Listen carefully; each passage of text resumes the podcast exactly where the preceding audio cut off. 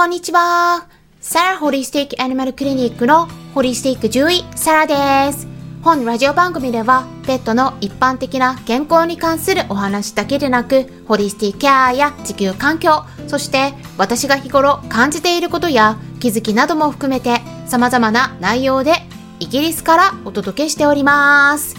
さて、皆さん、いかがお過ごしでしょうか？イギリスはですね、昨日も暑かったですよ。って言ってもね、25度くらいまで行ったのでね、まあ、結構私にとってはね、ちょうどいいからちょっと暑いかなっていう感じだったんですけれども、イギリス人は暑い暑いって言ってますね。はい。結構ね、天気がいいです、ここのところ。っていうことで、なんですけれども、今週末ね、7月17日土曜日の夜8時からは、医療部屋っていう名前のクラブになるんですけれどもクラブハウスにいて日本ペット栄養学会の理事でいらっしゃる獣医師の徳本和義先生にペットフードについてお伺いしていきます。はい。でどんな風にペットフードを選んだらいいのか添加物とか安全性などについてお話ししていただきますのでそちらも合わせて興味がありましたら聞きに来てください。私のアカウントをフォローしていただければルームが出てくると思います。フォローしていないとルームが見つからないことがありますのでご注意ください。そしてですねクラブハウスまだ利用していない方いらっしゃったら私の方に直接メールをいただければまあちょっとした審査はあるんですけれども私の方から招待させてもらっています。そしてですねもう一つ7月31日土曜日の夜9時から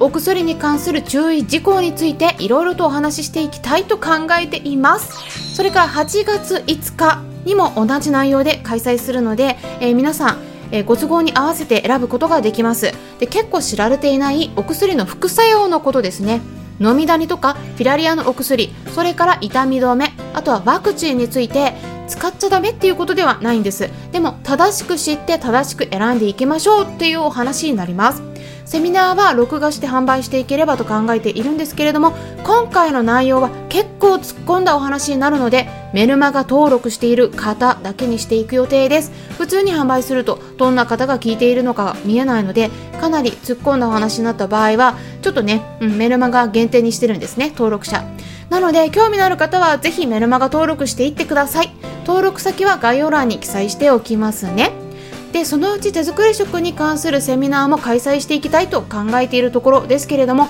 今回はちょっとだけ少し栄養学に踏み込んだお話をしていきます先日ですね、クラブハウスでお話しした内容になるんですけれども、タウリンとかアルギニンとか、ちょっと栄養学の用語も出てきます。でも、簡単にちょこっとだけ解説したような感じになっているので、多分聞きやすいのではないかなと思います。興味のある方はぜひ最後まで聞いてみてください。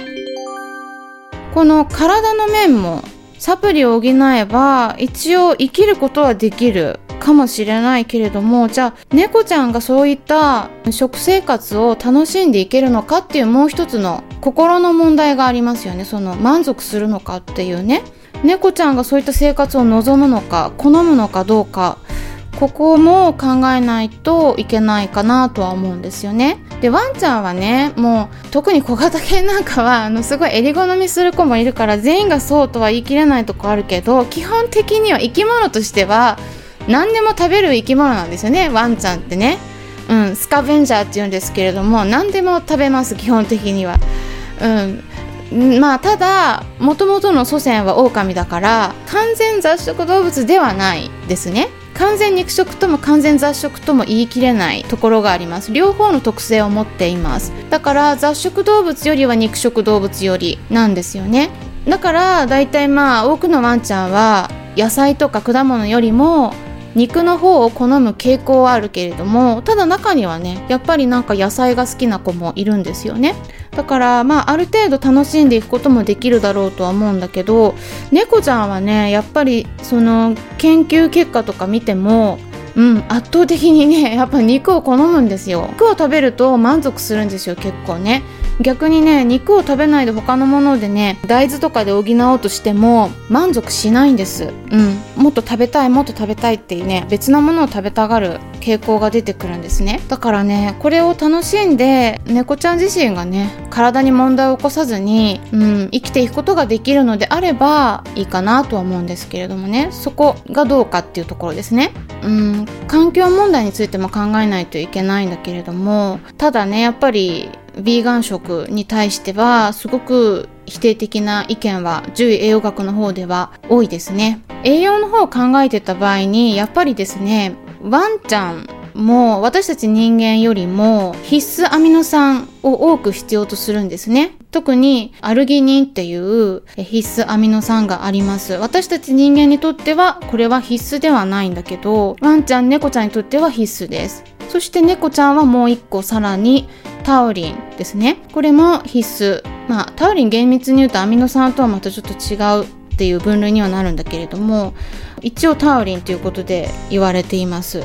だからそれに関してはね大体ほとんど肉に含まれるんですね。うん、でアルギニンをねあの入れないと、えー、ワンちゃんでもやっぱり死亡するって言われてますなくなる。うんアンモニアの代謝がねうまくいかなくなるんですよ。アルギニン入ってないと。ワンちゃん猫ちゃんも。で痙攣を起こして、えー、吐いたりして亡くなるっていう報告があるんですね。長期間ねアルギニンが少ないとと白内障。これもあの進行するって言われてます。目の問題。だからあのアミノ酸っていうのはアミノ酸がたくさんつながったものがタンパク質になるんだけどすごくね重要なんですねワンちゃん猫ちゃんにとって。やっぱり猫ちゃんなんかは完全肉食動物ですからタウリンそしてアルギニンこのアミノ酸だけじゃなくて脂肪酸もねアラキドン酸を必要とします。リノール酸とかでもリノール酸はですね植物から補えるんですね。だけどこのアラキドン酸は特に動物性のあの脂肪になってくるので動物の肉を食べないとやっぱりね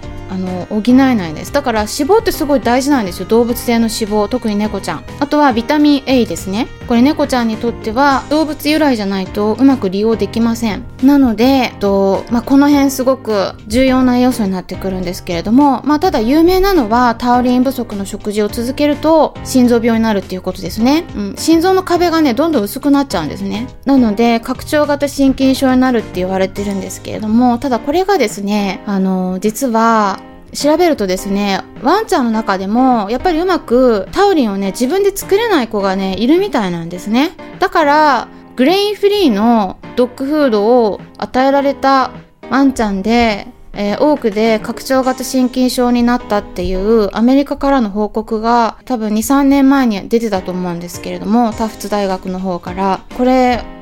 やっぱり見ると小型犬よりも大型犬の方でタウリン自分で作れない子がいるみたいなんですよ。タウリンの、あの合成のする能力が低いんですね。だからね大型犬は特にねこのヴィーガン食は要注意だと思いますね。そこにもしやるんだったらタウリンをサプリを入れるっていうことですね。だからうーんよくねやっぱり植物性のものの方がなんとなくなんかヘルシーなイメージがあるかもしれないんですけれども、えー、私たち人間だったらね、まあ、結構いろいろ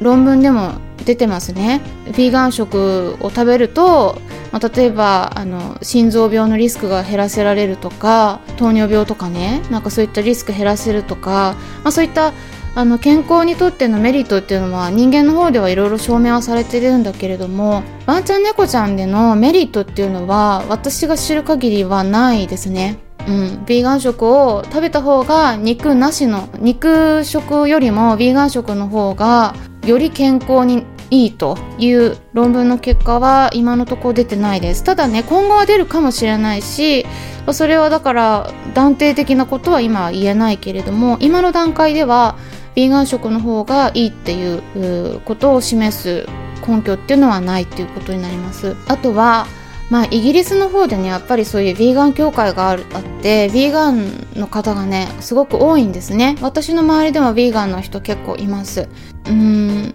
ただえー、っとやっぱりその RSPCA って動物虐待防止協会っていうのもえー、世界最古の世界最大の動物福祉団体って言われるんですけれどもえー、そちらの方で言ってるのはワンちゃんはまだいいんだけどやっぱり猫ちゃんですね問題なのは。あの完全肉食動物なのでヴィーガン食をね本来肉を食べるべき動物に与え続けることっていうことがやっぱり動物福祉に反するリスクがあるということで警告はしてます。で法律的に絶対にダメっていう風にはなってないのでヴィーガン食を与えてる方もいらっしゃるんだけどもただそれで何も問題がなければいいんですが万が一